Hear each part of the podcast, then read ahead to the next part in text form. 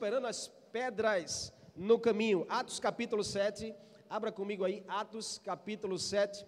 Nós iremos ler o texto. Se você está com Bíblia aí, acompanha. Se você está sem Bíblia, você não vai ter como pegar carona quem está do lado, porque tem uma distância aí de um metro e meio.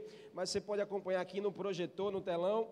E aí no capítulo 7 nós vamos ler do verso 53 ao 60, apenas esses sete versículos aí, do 53 ao 60. A Bíblia diz: Vós que recebestes a lei por ministério de anjos e não aguardastes.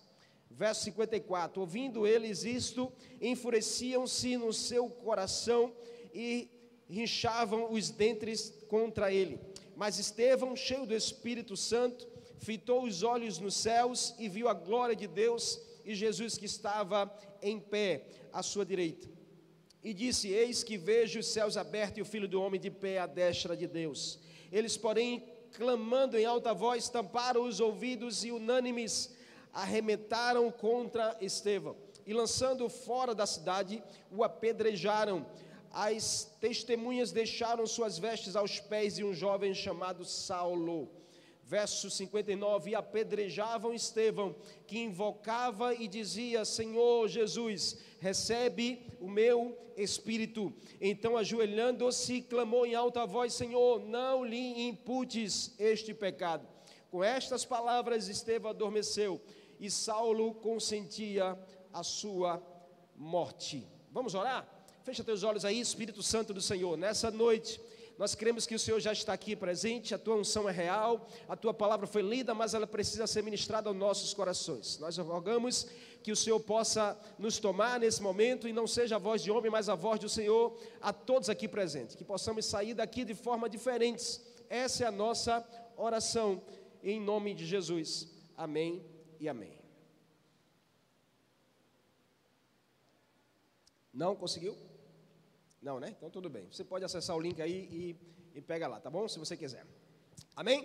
Então, nesse dia, nós vamos falar sobre superando as pedras no caminho. Superando as pedras no caminho. Texto de Atos, capítulo 7, do 53 ao 60. Nós acabamos de ler. Relata a história desse homem chamado Estevão. Um homem incrível, um homem inspirador para nossos dias. Até hoje, o legado de Estevão precisa ser uma realidade na minha e na sua história. Estevão foi o primeiro mártir da igreja, não sei se você sabe disso esse fato tornou e impulsionou, impulsionou, catalisou a igreja para uma propagação do evangelho maior. Todas as vezes que algo acontece na terra, que aos olhos humanos é algo que é contraditório aquilo que parece que Deus está trabalhando, pode se preparar porque vem um avivamento depois. Eu creio que vai vir um avivamento do Senhor nesse tempo como nunca teve. Deus está preparando a sua igreja, Deus está preparando você e a mim, porque Ele vai soprar nesses dias algo como Ele nunca soprou antes. Eu creio nisso.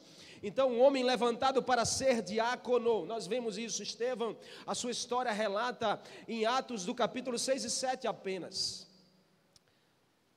Pouco se fala desse homem, mas de uma profundidade o que se fala dele. E aí, um homem que foi levantado, não sei se você lembra, mas o pastor ministrou aqui sobre a ordem aonde leva o progresso. E nesse texto de Atos 6 mostra exatamente o tempo em que os homens escolhem sete homens para dar ordem a funcionamento da igreja.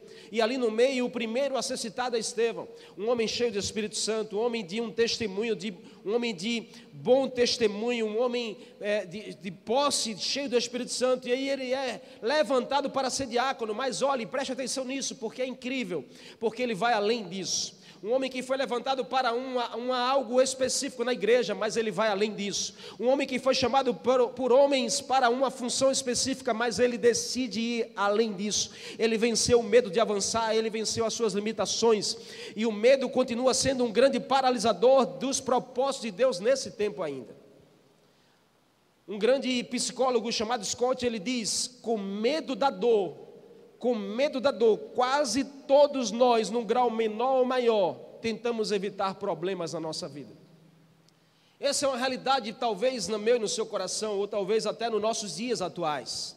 A gente evita, às vezes, mudar de nível, a gente evita crescer, a gente evita é, romper com nossos limites, porque a gente não quer sentir dor, a gente não quer problema, a gente não quer obstáculos na nossa frente, a gente não quer ter o trabalho de superar uma pedra que tenha, ou passar por cima de uma montanha, ou simplesmente atravessar um rio que está diante de nós. Nós queremos sossego, nós somos uma geração do conforto, uma geração do comodismo, uma geração do sossego, essa é a realidade da nossa geração. Escute, você não pode deixar esfriar sua fé no Senhor. Eu não sei se você lembra, eu não sei quanto tempo de evangelho você tem, talvez se a gente fosse perguntar aqui, eu creio que tem gente que tem mais de 30, tem gente que tem menos de um ano, mas isso não importa para o Senhor, o que importa é o seu coração disposto a Ele, disponível a Ele. Então não deixe a sua fé esmorecer, ainda que talvez tenha 30 anos de evangelho, você precisa ser o mesmo ontem, hoje e até Jesus voltar, ou até você estar com Ele. Você pode me ajudar aí? Amém? Você não pode deixar a fé esfriar. E aí a gente encontra aqui nesse versículo, capítulo 6, 7, a gente encontra Estevão fazendo coisas incríveis. Foi levantado para ser diácono, irmãos levantado para ser diácono, cuidar das poucas viúvas, das viúvas pobres, das viúvas esquecidas. Mas aquele homem começa a fazer sinais, prodígios, maravilhas, começa a fazer milagres, começa a pregar o evangelho, é, centenas de pessoas se converter, começa a colocar, impor as mãos e, e homens serem curados, é, demônios sair de gente. Irmãos, incrível o que aquele homem começou a fazer, e aí ele é levado ao Sinédrio. O Sinédrio era é exatamente o, o juizado desse tempo, é como o, ST, o STJ, o STF, desculpa, né? É o STF. É o, o juizado desse tempo, era o Sinédrio. Então Estevão, por fazer tantos sinais e prodígios, chamou a atenção da população. Então ele foi levado para o Sinédrio. Aí ele começa a, a discursar para os homens, porque ele tinha o direito do seu discurso. E os homens estavam acusando ele de blasfemar contra Deus, blasfemar contra a história de Moisés, blasfemar contra Jesus, o profeta, porque os homens não acreditavam em Jesus. E aí um homem escolhido por um homem escolhido por ter boa reputação, cheio do Espírito Santo, cheio de sabedoria, cheio de fé, a vida de Estevão era irrepreensível. Sua vida era seu ministério, seu caráter era o alicerce do seu serviço. Sua vida era o seu ministério, seu caráter era, era, o alicerce do seu serviço para a igreja, para Deus. E essa é uma realidade que precisa existir no meu no seu coração. A nossa vida precisa ser o nosso ministério. A igreja de Jesus precisa ser a nossa vida, irmãos. A gente não tem como separar, não existe duas vidas, não existe o secular e o espiritual. Se você está em Jesus, eu quero te anunciar que você só tem uma vida. É a vida que Jesus já te deu, é a nova vida em Cristo e ponto final. Não existe, ah, eu vou deixar minha vida espiritual de lado e agora eu vou trabalhar no meu secular. Acabe com esse pensamento que não vem de Deus para a sua vida. A sua vida tem que ser uma só vida, é a vida de Jesus, é a vida da igreja. Se Ele te chamou para um ministério, que seja a tua vida. E que teu caráter possa ser, como de Estevão, o alicerce para o teu serviço nessa geração. Deus não está atrás de talentos, Deus está atrás de caráter. Deus não está atrás de, de você saber fazer bem as coisas, Deus está atrás de você ter temor no coração a Ele porque ter talento e não ter caráter é um desastre. Então você precisa estar no Senhor com o seu caráter de alguém que crê em Jesus, que já entregou a sua vida a Jesus e não volta atrás. Não é uma pandemia que vai esfriar sua fé, não é uma quarentena que vai dizer que você não é mais cristão, não é mais alguém que entregou a sua vida a Jesus. Se você já entregou a sua vida a Jesus, eu quero dizer que você está salvo no Senhor e você tem que perseverar pela tua salvação. Amém? E aí a gente encontra aqui realidades na vida desse homem, um caráter e performance estavam aliados, alinhados, caráter e performance. Irmãos, olha, é, é tudo que eu me inspiro aqui, porque a minha vida não vale se eu tenho só uma performance e não tenho um caráter. Eu não quero estar aqui em cima com uma performance, eu não quero estar embaixo limpando a igreja, arrumando a igreja, ou na rua lá servindo a comunidade apenas com uma performance bonita, mas um caráter destruído. Você está entendendo? Algo que o tornava incomum na sua geração era um caráter e uma performance alinhados. Uma palavra para apresentar esse homem chamado Estevão era cheio. Cheio. Era o apelido dele. Lá vinha Estevão, lá vinha o homem cheio. Lá vinha ah, Estevão, lá vinha o homem que era cheio. Cheio de quê? Cheio do Espírito Santo, cheio de fé, cheio de sabedoria, cheio de temor no coração, cheio de, de desejo de Deus e das coisas de Deus. E eu tenho certeza que ao teu lado tem um homem uma mulher assim, com esse caráter, com esse, com esse chamado do Senhor. Olha para ele aí, você vai encontrar um homem cheio, uma mulher cheia. Olha aí, se não é, profetiza então na vida dessa pessoa, em nome de Jesus. Eu sei, eu creio. Amém? Isso fez o encontrar pedras no caminho. Sabe por quê, irmãos? Porque a gente não está livre de encontrar pedras no caminho, na nossa jornada. Nós não estamos livres das, dos obstáculos. Estevão encontrou pedras contra a sua vida, durante a sua jornada. E aí, o que, que eu e você precisamos aprender aqui hoje? Não é sobre evitar as pedras no caminho, mas é sobre aprender a lidar com essas pedras. Porque pedras vão vir, pedras vão surgir, pedras estarão no caminho, na jornada. Mas a sabedoria nos faz aprender a lidar com isso. A sabedoria e a presença do Espírito Santo nos faz saber lidar com cada situação. Sabe, parece que a gente está no meio de uma geração de sensíveis, que ninguém pode falar nada, ninguém pode olhar diferente, ninguém pode dizer um não que acabou, não quero mais, não vou mais, não estou mais na igreja, abandonei, desisti, larguei tudo. Irmãos, o que é isso? Em nome de Jesus, acabe com esse pensamento. Se você é alguém cheio do Senhor, Ele vai te empoderar, você vencer, passar por cima de qualquer situação, pode ser a situação que for. Você não vai desistir, você não vai paralisar, porque você não chegou lá ainda. Você não chegou ao final. Seu discurso, o discurso de Estevão foi, foi um discurso confrontador na mente daqueles que estavam ali. Confrontou a mente e a vida das pessoas. Verso 51, irmão, sabe o que, que ele diz? Ele olha para aqueles homens no sinal e diz assim: Homens teimosos, incircuncisos de coração e ouvidos, vocês resistem ao Espírito Santo, como fizeram seus pais. Uau! que ousadia desse homem para olhar no sinal e dizer assim: homens teimosos e resistentes ao Espírito Santo. Quantos nessa geração talvez não vivam essa realidade? Resistem ao Espírito Santo, estão na igreja, mas são resistentes. São resistentes a ser submissos, são resistentes a ouvir a voz do Senhor, são resistentes a se submeter, irmãos, a uma orientação e acha que está resistindo a uma liderança, a uma pessoa, não, você está acabando a resistir ao Espírito Santo, talvez, que está falando ao teu coração, insistindo com você, porque ele não desiste de você, ele tem ciúmes de você, ele ama você, ele não desiste, mas ele fica lá, ó, batendo, batendo, batendo, e você resistindo, uma voz que já está, ó, talvez falando tanto tempo com você. Estevão olha para aqueles homens e diz assim: homens teimosos, resistentes ao Espírito Santo. Sabe, irmãos, resistir ao Espírito Santo é não dar ouvido aos conselhos, é não deixar ser convencido ao arrependimento. É simples. Quando a gente resiste ao arrependimento, nós estamos resistindo ao Espírito Santo, porque o agir do Espírito Santo na nossa vida é nada mais, nada menos do que nos convencer do pecado, do juízo, nos convencer do erro. Ele nos leva ao arrependimento, é por isso que você precisa dele. Você precisa do Espírito Santo. Você pode dizer um amém aí? E aí muitos, por dureza no coração, não estão sensíveis ao Espírito Santo nesse tempo. Estão mais sensíveis às más notícias, mas não à boa notícia do Senhor. O discurso de Estevão foi confrontador, mexeu com áreas que muitos não gostam. Muitos não suportam o fato de ser confrontado em verdade. Estevão disse assim: vocês são teimosos, resistentes. Foi um confronto com a verdade, não era nada mentira, ele estava dizendo simplesmente a verdade. Mas eles não suportaram, porque a Bíblia diz que eles rangeram os dentes e eles enfureceram o coração contra Estevão, como estavam ouvindo aquilo ali. A Bíblia diz que ele taparam os ouvidos, não queriam ouvir a verdade. Quantos hoje, talvez, por confrontar, ser confrontado na mente, talvez não reajam semelhante e hoje o Senhor te trouxe aqui porque Ele quer te ensinar. Não é sobre Ele evitar as pedras na sua direção, mas Ele vai te ensinar a você tratar com essas pedras e você não será mais o mesmo. Amém? Você crê nisso ou não? Diga assim: Eu creio, pastor. Em nome de Jesus, mano. O que, que a gente pode aprender aqui? Eu vou pular, viu? Porque senão não vai dar tempo. Vamos aprender com Estevão algumas lições, amém? Amém ou não? Primeira lição que eu aprendo com Estevão, verso 55, a Bíblia diz: Mas Estevão, cheio do Espírito Santo, com os olhos fixos no céu, viu a glória de Deus e Jesus de pé à direita de Deus. Uau! Uau! Preste atenção nisso. Estevão estava sendo acusado no sinédrio. O que era o sinédrio? Era tipo um, um fórum, né? um juizado. Amém? Era um lugar aberto ou fechado? Aberto ou fechado?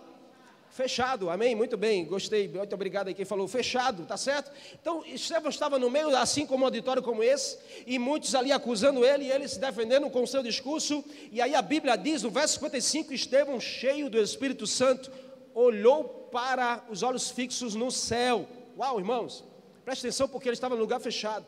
Olha para cima aí, o que é que você enxerga em cima? O que é que você enxerga em cima? Para alguns é o teto, para outros talvez seja o céu. Não sei qual é o seu ponto de vista. Se você se limita a enxergar o que está aí na sua, em cima de você, eu quero dizer que talvez Deus quer te fazer romper hoje. Porque você pode estar olhando para o teto, mas enxergar o céu na sua, na, acima de você. Depende do que você, eh, do seu ponto de vista. Estevão estava no lugar fechado, mas a Bíblia diz que ele, com os olhos fixos no céu, viu a glória de Deus e Jesus de pé à direita de Deus. Uau! No lugar fechado, ele viu o céu aberto. No lugar fechado, ele viu os céus abertos. Eu quero declarar sobre a sua vida essa realidade: que você pode estar num ambiente fechado, mas tem céus abertos sobre a sua cabeça, sobre a sua casa, sobre a sua família. Se você toma posse disso, diga: Eu creio e eu tomo posse em nome de Jesus. Nós somos chamados para viver essa realidade, irmãos, essa circunstância, não é diferente. Estevão tinha tudo para estar ali, resmungando, murmurando, estava dizendo assim: Deus, onde está o Senhor que não me vê? Eu tenho feito tanto pela tua igreja, eu tenho feito tanto pelo Senhor, mas o Senhor não me livra, o Senhor não cuida de mim. Estevão estava lá, sendo acusado, mas olhando para o alto e vendo a, a glória de Deus, vendo os céus abertos, vendo Jesus de pé à destra de Deus. Uau!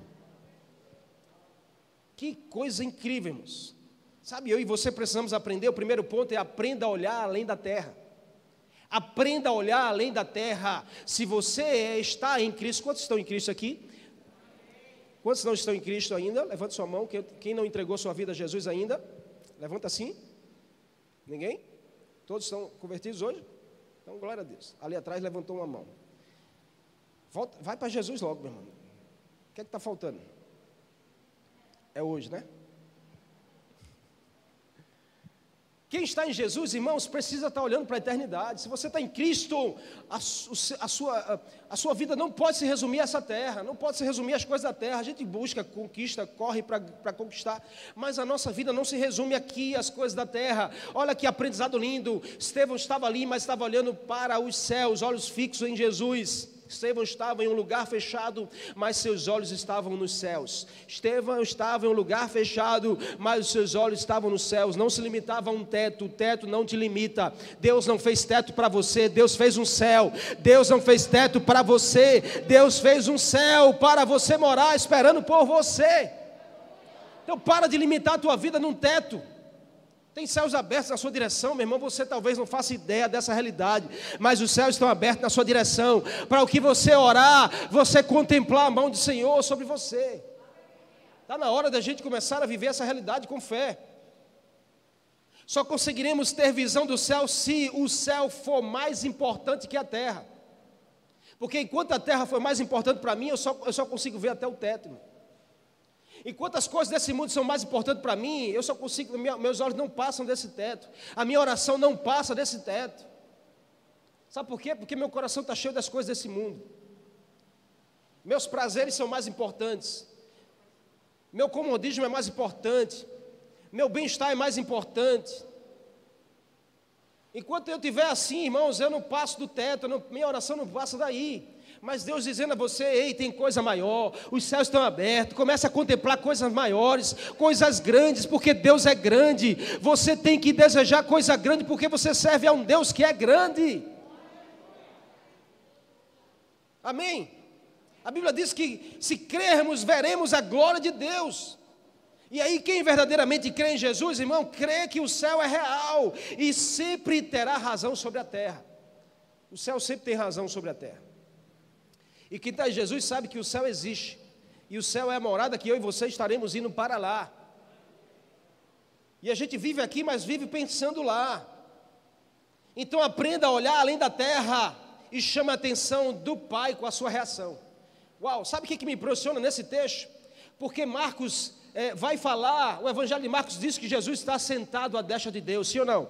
Qual é a posição de Jesus? Qual é a posição de Jesus? Diga sentado à direita de Deus. Qual é a posição de Jesus?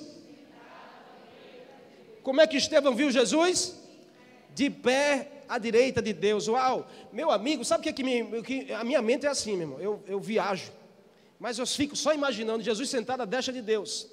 Quando Jesus olha para Estevão lá na sua reação diante da acusação, diante das pedras lançadas, Jesus diz assim: ó, Jesus se levanta para ver, uau, eu vou me levantar para ver quem é esse que está aí na terra fazendo algo diferente.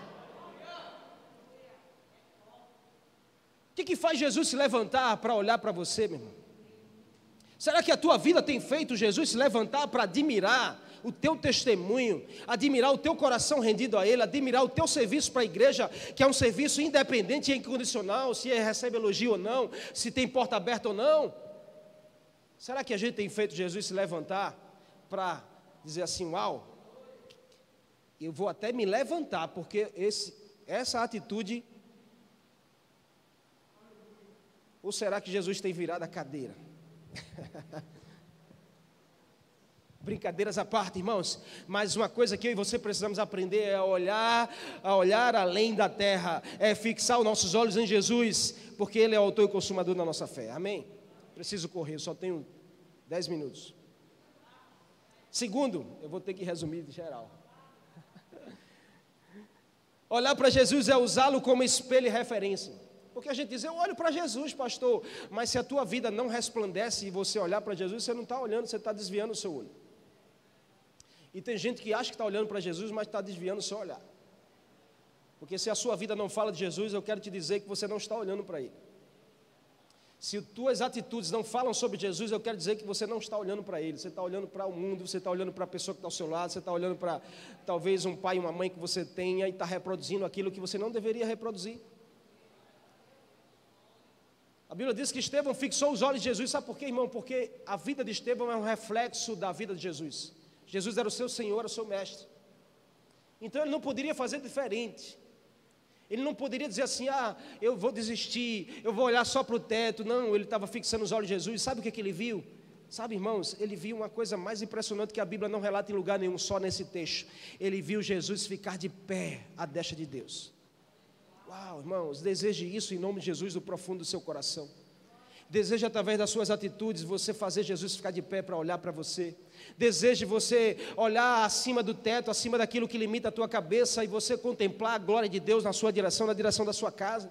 Esse é o tempo para isso. O Senhor não te levou a 40 dias, a quarentena, 40 dias não, muito mais. Não te levou a quarentena para você ficar lá só assistindo TV ou Netflix, não. Ele te levou para tratar com o teu coração, para fazer você ser alguém diferente nessa geração. E Ele quer ficar de pé, olhando as suas reações diante das pedras que são lançadas na sua direção. Uau, até rimou a frase. Amém? Estevão contemplou a visão inesquecível, viu Jesus ficar de pé, irmãos. Uau, eu quanto eu quero ver essa visão. Quanto eu desejo ver essa visão, céus abertos e Jesus de pé olhando para mim, dizendo: Muito bem, meu servo bom e fiel. Uau, é isso aí, vá, firme, é assim, não desista. Quantos querem ver Jesus ficar de pé olhando para você? Então desejo isso, eu creio que é possível sim. Eu creio que é possível. Segundo que eu aprendo aqui no verso 59 diz: enquanto apedrejavam Estevão, preste atenção nisso, irmãos, porque Estevão estava ali, ó, sendo julgado, arrastaram Estevão, de, saíram do sinédrio com ele, botaram ele lá de fora, e a lei mosaica dizia que aquele que blasfemasse contra Deus tinha que ser apedrejado em praça. Então aqueles homens estavam dizendo a Estevão: você está mentindo e nós vamos cumprir a lei, nós vamos se matar apedrejado. Sabe o que Estevão fez? Rapaz, incrível, porque Estevão não reagiu Sabe o que a gente precisa aprender aqui, irmãos? Segundo ponto é aprenda a orar antes de reagir. Aprenda a orar antes de reagir. Sabe, talvez fará uma diferença enorme na sua vida e no seu futuro porque tem muita gente reagindo sem orar, muita gente reagindo pela carne, pelo, pelo sangue, muita gente sanguinária, sanguínea, colérica, não sei o que danado é, mas eu sei que reage sem orar, sem procurar o Espírito Santo, sem nem ser sensível à voz do Espírito Santo, reage na explosão e acaba punindo, acaba é, batendo, acaba é, sacrificando pessoas, onde você poderia ganhar pessoas. Sabe, irmãos, olha, o texto diz, o verso 59, enquanto apedrejavam Estevão, enquanto apedrejavam Estevão, Estevão orava. Uau, meu amigo, pelo amor de Jesus Cristo, que homem é esse? Que homem é esse? Sabe, irmãos, não sei se eu e você estivessem no lugar, o que a gente faria?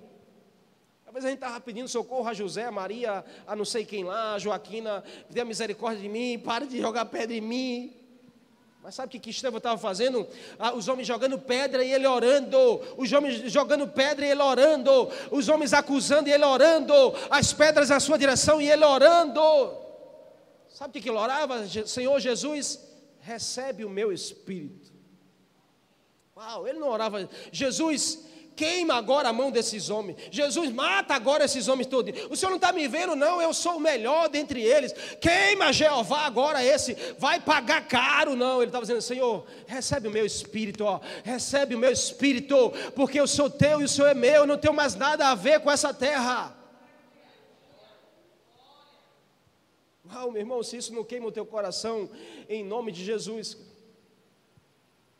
Se isso não faz eu e você analisarmos as nossas reações sobre as nossas atitudes nesse tempo, com a nossa família, com o nosso cônjuge, com nossos filhos, com nossos é, superiores, sabe, com a liderança da igreja, com nossos vizinhos, com nossos é, patrões, com nossos é, empregados, quem é dono de empresa, se isso não faz eu e você analisar algo sobre as nossas reações, nós estamos dormentes, irmãos, ao Espírito Santo.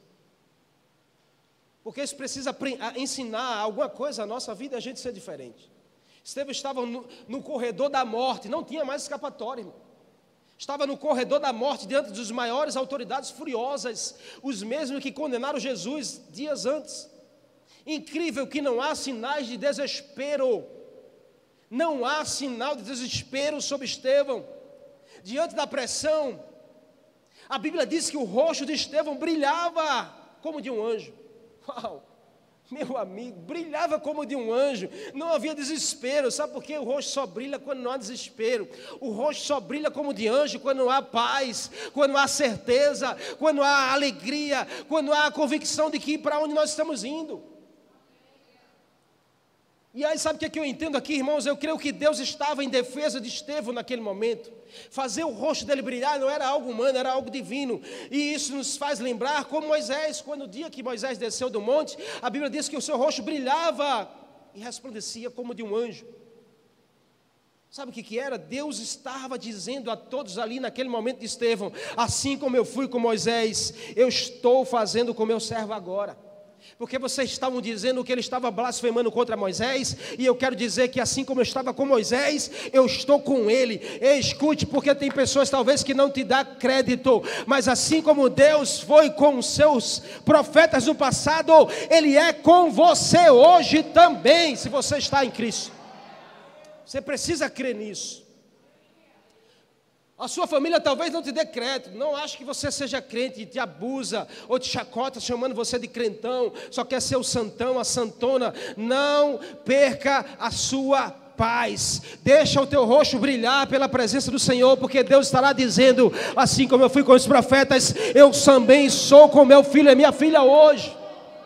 Você não precisa se anunciar se Deus ele é responsável por evidenciar você. Esteve em momento nenhum diz assim: é, eu sou cheio do Espírito Santo. Deus estava falando por ele para as pessoas. E muita gente atrás de se evidenciar, atrás de chamar a atenção. Você não precisa disso, deixa que Deus fale sobre você. Deixa que Deus fale por você, você não precisa se apresentar quando Deus pode te evidenciar. Amém? Não conseguiremos falar de Jesus, irmãos, sobre Jesus quando agimos oposto a Ele. Sabe quando eu consigo falar sobre Jesus para quem está perto de mim? É quando eu ajo como Jesus agiria no meu lugar. Porque se eu faço diferente, eu não consigo falar de Jesus para as pessoas. E tem muita gente pregando, mas as, a palavra ela é ocultada pelas suas atitudes. Spurgeon falava isso: a melhor pregação é com a vida. Seu testemunho falará tão alto que a sua voz não será ouvida. Tem muita gente pregando bonito, mas não está agindo como deveria. E aí as águas vão por água abaixo, cai por terra. Porque a gente pode ter um discurso eloquente, um testemunho lindo, falar aqui, pregar, irmãos, eu vejo tanta gente pregando bonito. Mas na hora da reação é que a gente fala de Jesus no nosso coração. É na hora de reagir. Estevão dá um testemunho, na hora de ser apedrejado ali, as pedras batendo no seu rosto, no seu corpo, e ele orando, dizendo: Senhor, recebe o meu espírito, Senhor, me perdoa se eu errei, Senhor, toma a minha vida em tuas mãos. Ei, deixa eu te dar um conselho para a gente terminar. Nunca tome a decisão no calor da emoção. Nunca tome uma decisão no calor da emoção, isso pode te levar a uma embaraçosa situação, que depois você vai ter um grande trabalhão para resolver. Alguém já viveu essa experiência? Levanta tua mão, foi só eu. Tomar uma decisão no calor da emoção e depois se arrepender e você ter um trabalhão para desfazer. Então é melhor que você ore antes de reagir, amém? Diga assim: eu preciso, mas fale verde, fale mesmo. Eu preciso orar antes de reagir. Amém? Em nome de Jesus, não deixa que o conforto, não deixa que o conforto da tua vida espiritual roube roube realidades que não podem é, se ausentar da nossa vida. Sabe, algumas pessoas hoje se acomodaram no conforto espiritual. E aí a missão, quando a gente, o conforto chega, a missão fica ameaçada. Quando o conforto chega, a missão fica ameaçada. É só você olhar para o começo da sua caminhada cristã. Eu tenho 22 anos de evangelho. E eu luto todos os dias para que eu não esmoreça como eu comecei. Porque quando a gente começa, é assim. Quando a gente começa, o culto é de 5 horas, 4 e meia eu já estou na igreja. Está chovendo, não quero saber, eu chego molhado, mas eu vou. Larguei do trabalho, o culto é de 7 e meia, larguei de 7 horas, eu vou direto para a igreja. Estou morrendo de fome, só fiz tomar café da manhã, mas eu vou para a igreja. Quando começa, irmão, quando começa, você quer estar, tá, você quer fazer, você tem aquela fome, você tem aquele amor, aquela paixão. Aí depois vai se acomodando. Quando se acomoda, meu irmão, a missão se ameaça. Porque quando se acomoda é assim, ó. Fulana, quem é que vai pregar hoje? Ah, hoje eu não vou não. Tá chovendo, ah, eu vou ficar aqui de casa hoje. Larguei tarde, pastor. Tinha 40 minutos, dava tempo de você chegar na igreja, mas você disse: larguei tarde, pastor, eu vou para casa, estou cansado demais. E hoje foi puxado. Não deixa não, meu irmão, em nome de Jesus. Em nome de Jesus, não deixe o conforto esfriar a sua fé e a sua perseverança no Senhor. Você tem que ser perseverante o tempo todo, amém? Não esfria a sua fé, por nada. Deus não prova você quando tira as coisas, Deus se prova quando Ele te dá as coisas, não confunda. Não deixe a síndrome de Jacó bater na sua porta e no seu coração. Qual é a síndrome de Jacó? Eu não te deixarei até que o Senhor me abençoe. E depois que abençoar? Nem conheço mais. Quantos não vivem assim hoje? Não te largo até que a bênção chegue. Mas depois que a bênção chegue, me perdoe, me desculpe, mas agora não tenho mais tempo não. Quantos não oraram por um marido, recebeu, nunca mais foi na igreja? Oraram por emprego, recebeu emprego, não pisa mais na igreja. Agora não tem mais tempo, pastor. Trabalhando agora aqui só. E é, e Deus fica onde? Bota essa síndrome de Jacó para bem longe, porque Jacó era um usurpador, viu? Jacó era um, era um enganador. Você não pode ser tomado por essa síndrome no seu coração, em nome de Jesus. Amém? Por último, aqui, não menos importante, eu preciso terminar, irmão. Aprenda a perdoar mesmo que venha doer. Uau, vai doer, viu? Vai doer, a gente terminar, tá certo? Que a melhor coisa é quando termina numa pisa, né? Que aí o menino aprende, se corrige, depois você diz que ama e está tudo certo. Não é assim? Pai que ama é assim. Quando ele bate, depois ele chama e diz: Eu amo você, meu filho. Eu fiz isso para o seu bem. Amém? Agora, filho rebelde não aceita, né? Mas olha só, aprenda a perdoar mesmo que venha doer. Verso 60, o último versículo que eu quero ler aqui. Então Estevão caiu de joelho e bradou. Irmãos, a última palavra de Estevão foi: Senhor, não considere o pecado sobre eles. Pelo amor de Jesus Cristo. Essa aí é para é doer mesmo em nós. Estevão estava ali, ó, recebeu tanta pedrada que o seu último suspiro foi dizer assim: Senhor, perdoa cada um que jogou pedra em mim. E a Bíblia diz que ele suspirou e morreu, aos pés de Saulo. Saulo é Paulo, viu? Saulo que consentiu a morte desse Estevão, que recebeu a sua capa é Paulo que mais tarde será o melhor e maior evangelista da história. Sabe o que, que Paulo recebeu de Estevão? O legado. Porque Paulo nem sabia, mas ele ficou com a capa de Estevão, levou para casa e a unção foi sobre ele. Ele pôde continuar a história de Estevão. Ei, meu irmão, talvez você foi levantado para continuar a história de alguém, ou você vai levantar alguém que vai continuar a sua história. O seu legado não termina aqui, a história da sua família não acabou. Você não chegou para parar. Sabe, irmãos, a gente precisa aprender a perdoar mesmo que venha doer. Alguém cheio do Espírito Santo é conhecido. Como é que eu conheço alguém cheio do Espírito Santo? É alguém que rodopeia, corta laço, fala em outras línguas, ou é canelinha de fogo? Não, meu irmão.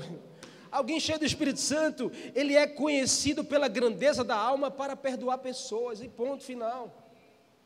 Você quer ver quando alguém é cheio do Espírito Santo? É quando ele é aberto a perdoar facilmente. É isso, pastor. O senhor está dizendo que eu não sou cheio de. Eu não sei. Se você não perdoa, você está indo contra a essência do Evangelho. Porque se você recebeu o perdão, o maior perdão foi o que você recebeu na cruz, porque eu e você não éramos merecedores de nada, mas Ele nos perdoou. Então, quem somos nós para não perdoar as pessoas? Mas, pastor, o senhor não sabe o que ele fez? Olha para Estevão, os homens mataram Estevão a pedrada sem misericórdia. Ele talvez estava gritando: está doendo, está doendo, e os homens metendo mais pedra, irmãos. Sabe qual foi a sua última palavra? Perdoe, Senhor, pois eles não sabem o que fazem. Sabe o que, que ele falou? Nada mais, nada menos do que o seu mestre falou na última, as suas últimas palavras na cruz. Porque Jesus disse a mesma coisa: perdoa-os, pois eles não sabem o que fazem. Então Estevão aprende com Jesus e faz igual a Jesus. Se você está em Jesus, você precisa fazer igual a Jesus. Sabe por talvez você não está fazendo ainda? Porque você precisa mais de Jesus. E hoje é o dia. Hoje é o dia que o Espírito Santo está aqui. Ele vai gerar um batismo em você. Você nunca mais será a mesma pessoa. A sua família vai dizer: Uau, o que, que aconteceu nesse domingo à noite? Você vai dizer: É o Espírito Santo que está aflorando os frutos em mim. E eu não serei mais a mesma pessoa. Ele simplesmente, irmãos, imita o seu Senhor, se esvaziou de si mesmo, sabe, irmãos? Isso não é esvaziar de si mesmo, isso não é autonegação, porque muita gente confunde. Esvaziar, esvaziar de si mesmo não é autonegação, mas é uma autorrenúncia. Esvaziar de si mesmo não é se negar, é se renunciar. É quando eu posso fazer, eu escolho não fazer. Quando eu posso condenar, eu escolho não condenar. Quando eu posso acusar, eu escolho não acusar. Quando eu posso revidar, eu escolho não revidar. Eu escolho simplesmente perdoar. Perdão é a grande marca do Evangelho, irmãos. Jesus ensinou isso. Ele disse: Quantas vezes nós devemos perdoar, Senhor? É sete vezes? É? Jesus disse: É sete vezes? Não, é setenta vezes sete. Ele não está falando de uma matemática, ele está falando de uma coisa que é inesgotável. Eu já perdoei, perdoe de novo. Mas eu já disse que perdoei. Mas você não tem atitude de perdão. Você não tem atitude de restituir. Perdão sem restituição é uma palavra vazia. Porque você diz, eu te perdoo, mas você não restitui. Quantos estão me entendendo em nome de Jesus? Suas últimas palavras precisam ser as nossas primeiras palavras. Quantos são dispostos a viver essa realidade? Fica de pé no teu lugar, eu quero chamar aqui o Ministério Louvor. Que Deus possa falar o teu coração profundamente através dessa palavra e você nunca mais seja a mesma pessoa em nome de Jesus. Eu quero terminar deixando essa mensagem ao teu coração. O segredo não está nas pedras que são lançadas na sua direção.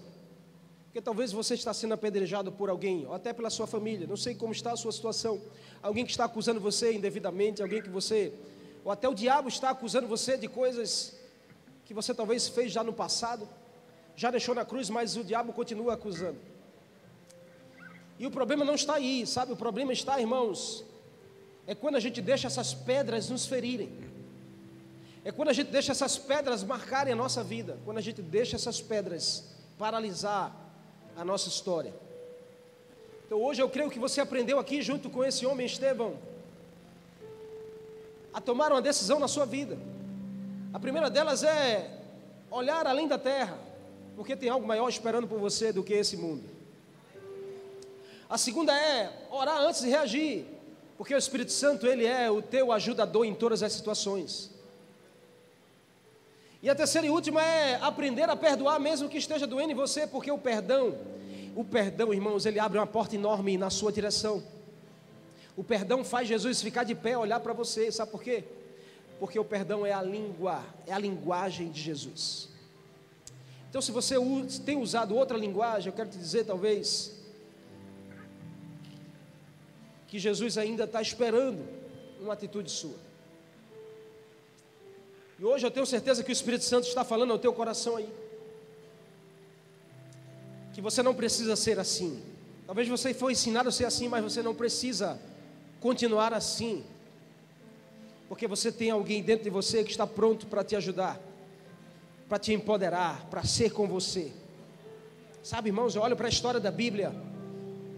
E pedras no caminho nunca foram um problema daqueles homens que marcaram a história problema não está nas pedras, apesar de serem pedras que doem. Sabe por que eu entendo isso? Porque se a gente olha para a história de Moisés, a gente vai ver que Moisés ele escreveu nas pedras. A pedra foi o papel perfeito de Deus para escrever os mandamentos. Se a gente olha para Davi, a gente vai encontrar que a pedra foi a arma certa para derrubar o gigante.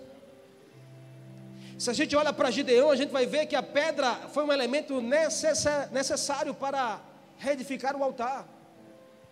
Se a gente olha para Jacó, a gente vai ver que a pedra foi a necessidade de um travesseiro para descansar. E se a gente olha para aquela mulher adúltera que foi pega em flagrante, e os homens estavam prontos para apedrejar, e Jesus disse: Quem não tiver pecado, atire a primeira pedra e as pedras foram largadas no chão. Aquelas pedras no chão era a prova do maior livramento da vida daquela mulher. E se a gente olha para Jesus, é chamada pedra angular, é a pedra de tropeço para alguns, mas de impulsão para uma geração. Você precisa estar sobre a rocha, sobre a pedra chamada Jesus. Uma pedra não pode ser o problema da sua vida uma pedra lançada na sua direção, uma palavra que você não gostou, um dedo apontado, um olhar atravessado, alguém que passou por você não falou, meu irmão, em nome de Jesus. Olha para Estevão. Aprendamos hoje juntos a ser imparáveis nessa geração. O Senhor tem muito mais para liberar na sua direção. Quantos creem? Diga eu creio em nome de Jesus.